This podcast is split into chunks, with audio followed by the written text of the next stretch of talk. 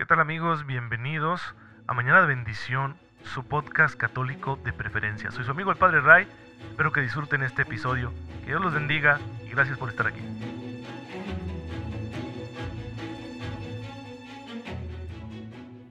Muy buenos días hermanos, muy feliz jueves eucarístico, bienvenidos a su podcast católico favorito, Mañana de Bendición. Soy su amigo el Padre Ray, espero en Dios que se encuentren muy bien, gozando ya de la gracia que el Señor nos da porque nos ama y con esa gracia quiere ayudarnos a vivir fielmente al ejemplo que nos ha dado en Jesucristo, ejemplo de santidad, de manera que también nos santifiquemos nosotros mismos y podamos alcanzar la gloria del cielo. Ahora bien, todos los jueves recuerden que la iglesia nos eh, pide de manera especial que tengamos atención en este gran misterio de nuestra fe que es la presencia de Jesús en la Eucaristía.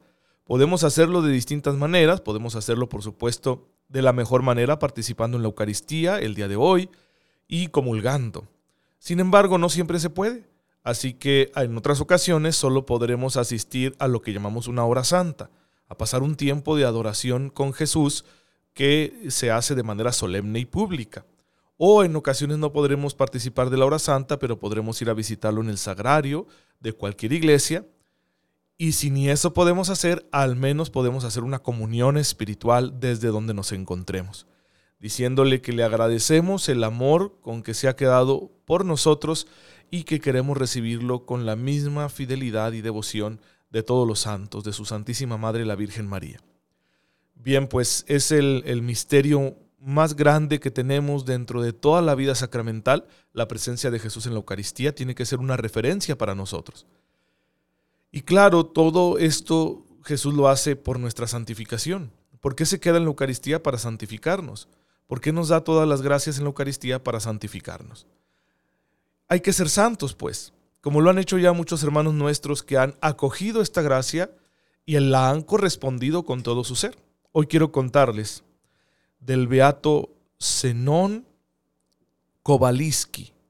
Se trata de un ucraniano él nace en lo que hoy es Ucrania en 1903 en una familia pobre y campesina.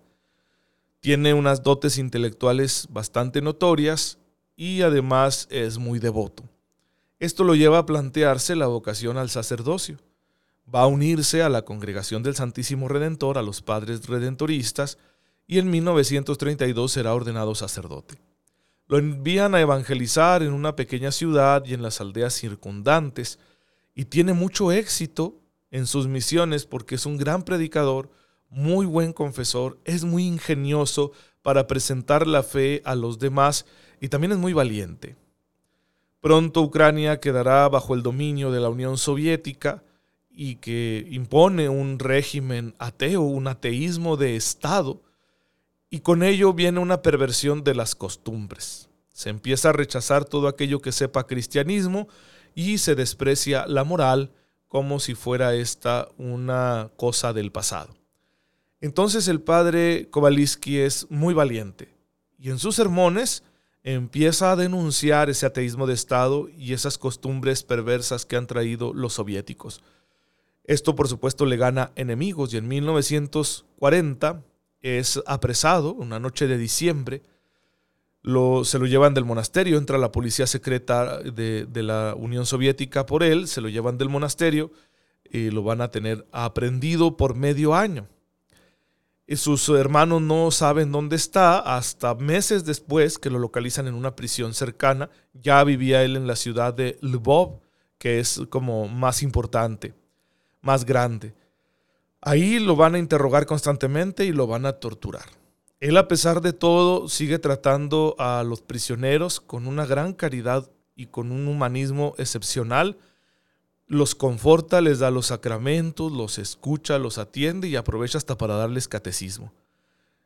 Están desesperados los, uh, los que lo han aprendido porque pues, no logran doblegarlo. Sin embargo, antes de que consiguieran su objetivo, los nazis invaden Ucrania porque estamos en plena guerra mundial es la gran ofensiva de la Alemania nazi contra la Unión Soviética y empiezan a invadir Ucrania. Y pues los captores del padre Kowalski empiezan a desesperarse, saben que tienen que huir, así que, no sé, llenos de un odio visceral, los testimonios de, de la muerte del padre Kowalski son desgarradores. Y son muchos, ¿eh? Son muchos porque fue una cosa impresionante. Los, los guardias soviéticos de esta prisión, desesperados, empiezan a dispararle a los prisioneros. Pero cuando llegan al padre Kowalski, como es sacerdote, ellos lo saben y han batallado mucho con él, antes de que lleguen los alemanes a abrir esa prisión, ellos lo agarran y lo crucifican, lo clavan en la pared. Lo clavan en la pared y le van a abrir su vientre. Y de una manera grotesca consiguen un, feto, ¿sí? un, niño que, que le sacaron a una de las prisioneras en la prisión femenina y se lo ponen en el vientre a modo de burla. Cuando llegan los soldados alemanes y liberan aquello, había muchos ucranianos ahí desesperados que querían ver si estaban vivos sus familiares que estaban prisioneros. Y fueron muchos los testigos de esta cosa horrenda que le hicieron al padre Kowalski. Pues miren el amor de Cristo hasta esos extremos. Uno dice, ¿cómo es posible? Qué absurdo, ¿dónde está Dios? Pues ahí está, hermanos, en el padre Kowalski. Ahí está presente el misterio del Dios encarnado que murió por nosotros en la cruz, porque ese padre era discípulo de Jesús y vivió y murió como su maestro entregado a hacer la voluntad del Padre y a fin de cuentas le quitaron la vida igual que a Jesús, de un modo cruel. Hermanos, aquí démonos cuenta de dos cosas. Primero, ese contraste entre el cristianismo y estas filosofías ateas. Como iglesia tenemos en nuestra historia muchos pecados, muchos. No pocas veces en la historia hemos actuado de una forma contraria no solo al Evangelio, sino a la dignidad humana. No hay duda de eso, muchos cristianos lo hemos hecho. Y quizá lo seguimos haciendo, aunque hoy en día, digámoslo, no de manera institucional, sucede muchas veces porque eh, los miembros de la iglesia a veces ni siquiera estamos viviendo nuestra fe y nos dejamos llevar por corrientes del mundo y entonces actuamos de formas muy inhumanas. Pero ese ateísmo de Estado que trajo el comunismo es una cosa horrorosa. Es, lo más horrible que puede haber y no está suficientemente denunciado. Hemos denunciado el nazismo porque ya nadie dice, ah, yo soy nazi. No hay un solo estado, un solo país que hoy en día diga, yo soy nazi, soy nacionalsocialista. No. No, ya nadie hace eso. Todos condenamos el nazismo, el holocausto, los millones de víctimas que se produjeron durante la guerra mundial y en los campos de concentración. Pero es que el comunismo ha sido peor. Históricamente no podemos negarlo. El estalinismo o el maoísmo en China, otros regímenes como el de Pol Pot en Camboya, fueron horrorosos. Ejecuciones sumarias, mm, aprisionamiento de los eh, opositores políticos, torturas, espionaje, una cosa horrible, ¿verdad? Blasfemia, un ataque contra la religión tremendo. Intentaron borrar la identidad religiosa de los pueblos que ellos consiguieron dominar y lo hacían con este espíritu tan grotesco. Cuando perdemos a Dios como referencia, hermanos, ¿qué nos queda? No nos queda más que la brutalidad humana, porque entonces el hombre dice, no voy a ser nunca responsable de lo que haga, puedo hacer cualquier cosa. Y ustedes dirán, ah, pero la ética, ¿verdad? Los derechos humanos, los sistemas jurídicos, todo eso es tan frágil, porque lo hacemos nosotros. Eso no son referencias trascendentes. Necesita uno una referencia trascendente, ¿sí? Aquel que no cree en Dios y se porta bien, por lo general es que tiene una referencia trascendente, que son sus propios valores, una noción de la dignidad humana, etc. Pero es muy difícil sostener esas realidades porque no dejan de ser como el tema de Dios, realidades que van más allá de lo físico, que van más allá de lo que yo puedo constatar. Entonces, sin esa referencia trascendente, el mundo se vuelve horrible. Especialmente sin esa referencia que se llama Dios. Porque unos valores, unos principios, pues pueden ser tan variados, hay tanto pluralismo en eso, y además no dejan de ser cosas sin rostro. En cambio, cuando hablamos de Dios, hablamos de un ser personal. ¿Sí? Uno que me va a encarar y me va a decir, ¿qué hiciste? Yo no te di la vida para eso. ¿Por qué usaste tu libertad de esta manera tan horrible? Es, tremendo no pensar en ello el día del juicio. Pues bueno, hermanos, cuidado con el ateísmo de Estado. Pero por el otro lado, yo destaco la fidelidad a Cristo. Gente que permanece fiel a Jesús y a sus hermanos a los que debe servir a pesar de las circunstancias tan adversas que le toca vivir, como con estos regímenes, que le imponen a un buen cristiano una carga tremenda y, no te queda más que o sufrir la persecución o sentir que te traicionas a ti mismo por negar tu cristianismo para poder estar más o menos en paz, ¿verdad? Cuando llegan estos regímenes. Pues tomemos este ejemplo para nosotros porque no estamos exentos de que en algún momento lleguemos a padecer una situación adversa a nuestra fe como la que pasó el beato Zenón Kowalski. Fue beatificado por San Juan Pablo II y pues es un gran ejemplo de fidelidad a Cristo. ¿Cómo lo logró? ¿De dónde le vino la fuerza para ser tan entregado a la extensión del reino y para enfrentar la adversidad de una manera tan valiente? Pues de su amor a Jesús. Esa es siempre la fuerza motriz de todo cristiano. Lo hacemos por Jesús, decía Santa Teresa de Calcuta. Lo hacemos por Él, porque Él nos ha conquistado, porque sabemos que Él es el sentido de nuestras vidas, porque hemos decidido entregarle todo de nosotros mismos. Pues si amamos a Jesús, podemos ser santos. ¿Y cómo le hago para amar a Jesús? Una cosa bien importante es conocerlo, porque nadie ama lo que no conoce. Y aquí en Mañana de Bendición queremos ayudarte un poco a que conozcas más a Jesús, el misterio de su persona, de manera que esto te favorezca y te ayude a amarlo mejor. Y amándolo mejor podrás servirlo de manera total y eso es lo que nos hace santos. Hoy por hoy estamos diciendo aquí en Mañana de Bendición que Jesús es una sola persona con dos naturalezas. Nos lo dijo con mucha claridad el concilio de Calcedonia. Ya lo había dicho el Papa León Magno en el año 449 después de Cristo en esta obra suya que se llama Tomus ad Flavianum, ¿sí? el tomo a Flaviano o carta a Flaviano, pero no es una carta, sino que es un tratado teológico. Y el concilio va a recoger la afirmación del Papa León Magno, San León Magno, y nos va a decir lo siguiente.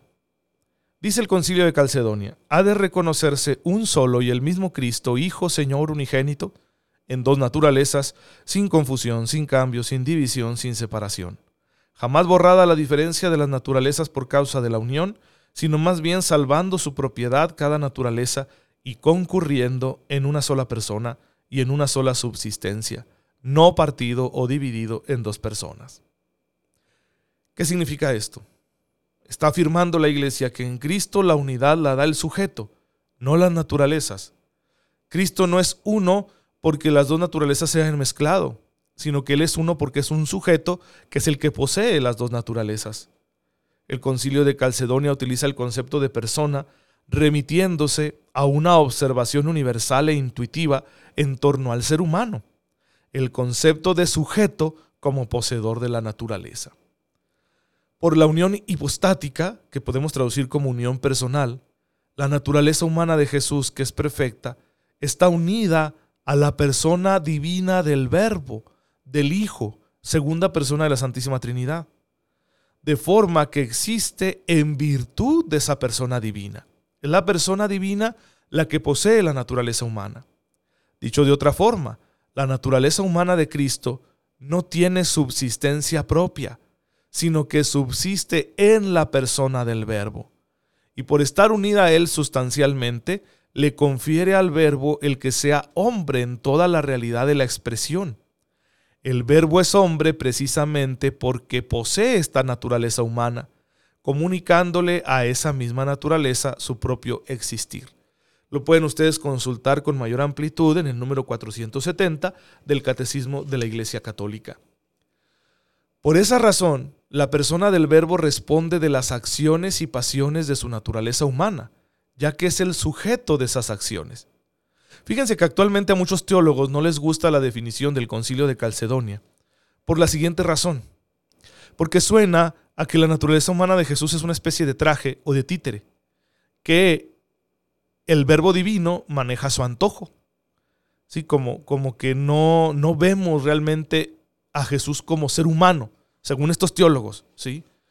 Pero no, no, no, las afirmaciones de Calcedonia nos están diciendo lo contrario. Si cada naturaleza conserva lo que le es propio, pero las acciones se atribuyen a la persona, fíjense qué interesante esto, entonces podemos hablar de la existencia humana del verbo divino. Si yo resalto mucho la humanidad, corro el peligro de volver a caer en el nestorianismo y hablar de Jesús como un hombre que está unido a Dios, pero no de el Dios encarnado. ¿Cómo evitamos este error que es muy tentador para los teólogos modernos? Recordando esto que viene del concilio, el que el sujeto es el verbo y es ese sujeto el que responde de las acciones y pasiones de su naturaleza humana. Él es el sujeto de esas actividades. Al mismo tiempo, el hecho de que el verbo comunique su propio existir a la naturaleza humana de Cristo hace que esta naturaleza humana sea persona en la persona del verbo, pues recibe de ella su substancia. Es decir, cuando nos dirigimos a Jesús como una persona, lo hacemos dirigiéndonos a la persona divina, pero humanada, encarnada. Por eso las actividades humanas de Jesús las podemos referir a Dios, porque Él es Dios encarnado. Entonces, si Jesús lloró, nosotros decimos Dios lloró. Si Jesús estuvo triste, decimos Dios estuvo triste. Si decimos Jesús sufrió en la cruz, decimos Dios sufrió en la cruz. No sufre en su naturaleza divina, sufre en su naturaleza humana.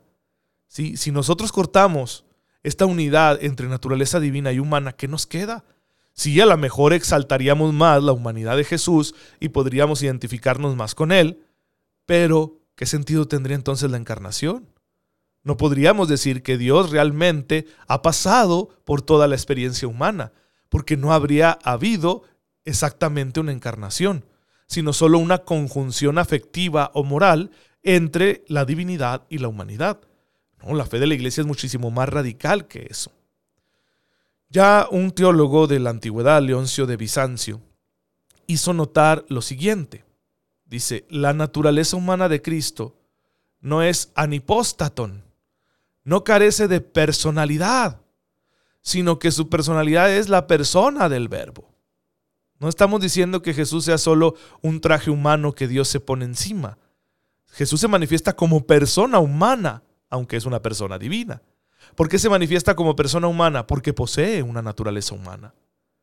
La no subsistencia en sí misma, sino en la persona del Verbo, es la razón por la que la humanidad de Cristo, que es completa, no es persona humana, pero posee personalidad. ¿Sí? Está hipostasiada en la persona del verbo. Este término hipóstasis es bien importante, ¿sí? Entonces, en la encarnación, Jesús se va a manifestar con una personalidad humana, aunque no sea persona humana. Es decir, como la naturaleza humana está completa, Jesús va a poseer temperamento, carácter e interioridad, que son los elementos de nuestra personalidad. Entonces Jesús no es un trajecito que Dios se pone, es verdaderamente el Dios encarnado que tiene una naturaleza humana completa y se manifiesta a través de ella. Es una unión que no tiene equivalente en el ámbito de nuestra experiencia. No hay otro sujeto del que podamos decir lo mismo que decimos de Jesús. Humanidad y divinidad permanecen en Cristo como realidades distintas, pero constituyen una sola persona. La unión es estrechísima, pues la persona del verbo se expresa a través de su naturaleza humana con la misma intimidad con que la persona humana se expresa a través de su propia naturaleza. Es decir, como tú y yo nos expresamos gracias a nuestra naturaleza, la persona divina del verbo se expresa a través de su naturaleza humana, que la posee después de la encarnación. Y ya no va a perderla nunca. De aquí por toda la eternidad, Dios será el Dios encarnado. Las acciones de Cristo, el nacer, el morir, por ejemplo, serán acciones también del Dios encarnado. Pues todo esto, hermanos, tiene que llevarnos a una profunda admiración por el misterio de la encarnación y no olvidarnos que no estamos tratando de simples sutilezas teológicas. Esto tiene muchas implicaciones para nuestra fe, para nuestra adoración, para nuestra espiritualidad y para nuestro apostolado. Necesitamos entender este misterio como parte fundamental de nuestra fe y no negarlo. Aquí siempre hay que evitar dos extremos. El primero sería divinizar tanto al Dios encarnado que hagamos de la carne de Cristo, de su naturaleza humana, algo superfluo. Como si hubiéramos dicho, no, pues es que Él aguantó en la cruz, claro, ¿cómo ni aguantar si es Dios? Sí, pero no, no actuó ahí de manera omnipotente, actuó de manera humana. Por eso sufrió y se murió. No es un teatrito que está haciendo como para darnos un ejemplo bonito. Es que realmente padeció eso. El otro extremo que hay que evitar es el de decir, no, es que aquí lo que hay que destacar es la humanidad de Jesús, para ver en esa humanidad un modelo de cómo nosotros podemos responderle a Dios. Y por eso hay teólogos que dicen, no, no, también hay que decir que Jesús es pecador y así nos vamos a sentir más identificados con Él. Pero no es el punto, no es el punto porque en ese caso podemos humanizar tanto a Jesús que terminemos desprendiéndolo de la divinidad. negando de hecho la encarnación y quedándonos solo como un modelo humano. Si relativizamos tanto hacia Jesús, ¿quién nos asegura que verdaderamente Él es el modelo definitivo? Porque todos nosotros somos tan relativos. Yo puedo ser una persona muy inteligente, pero no soy la inteligencia. Como otra persona puede ser muy bondadosa, pero no es la bondad. ¿Por qué tendría que seguir yo más a tal o cual persona? ¿Por qué tendría yo que seguir más a Martin Luther King que a Mahatma Gandhi? Si ambos eran un dechado de bondad, según lo que dice la historia. ¿Por qué si ninguno de ellos pues, es Dios como para que yo lo considere definitivo? Entonces puedo tomar algo de Mahatma Gandhi, puedo tomar algo de Martin Luther King y así alguien dirá, pues puedo tomar algo de Cristo, pero no seguir a Cristo de manera definitiva. ¿Por qué lo haría? ¿Sí? No, es que Él es el ejemplo más excelso de unidad entre el hombre y Dios. Sí, pero ¿por qué lo es? ¿Porque Dios ha encarnado? ¿O solo porque me estás diciendo que Él es el único que verdaderamente ha vivido en perfecta armonía con la voluntad de Dios? porque eso no me lo puedes probar. ¿Sí? Entonces, si no admitimos que es el Dios encarnado, pues relativizamos a Jesús y decimos, no, pues tendrá cosas buenas, pero otros también, y yo tomo de cada uno lo que yo quiera. A fin de cuentas, me quedaría yo sin el Dios encarnado. Me quedaría con una vaga idea de Dios y una vaga idea de la humanidad. Esto no sucede cuando firmamos la encarnación, tal y como lo enseña la Iglesia a través del concilio de Calcedonia. Por eso es bien importante que estudiemos esto. Bueno, hermanos, terminamos con nuestra reflexión aquí para ya no abusar de su tiempo, pero nos vemos mañana si Dios lo permite. Gracias, Padre, porque nos sigues mostrando a través de la constante acción del Espíritu Santo en la iglesia las profundidades de estas verdades que nos conducen a la salvación. Ayúdanos a aceptarlas con humildad y a vivirlas en plenitud por Jesucristo nuestro Señor. Amén. El Señor esté con ustedes. La bendición de Dios Todopoderoso, Padre, Hijo y Espíritu Santo descienda sobre ustedes y los acompañe siempre. Gracias hermanos por estar en sintonía con su servidor. Oren por mí, yo lo hago por ustedes. Cuídense mucho y nos vemos mañana si Dios lo permite.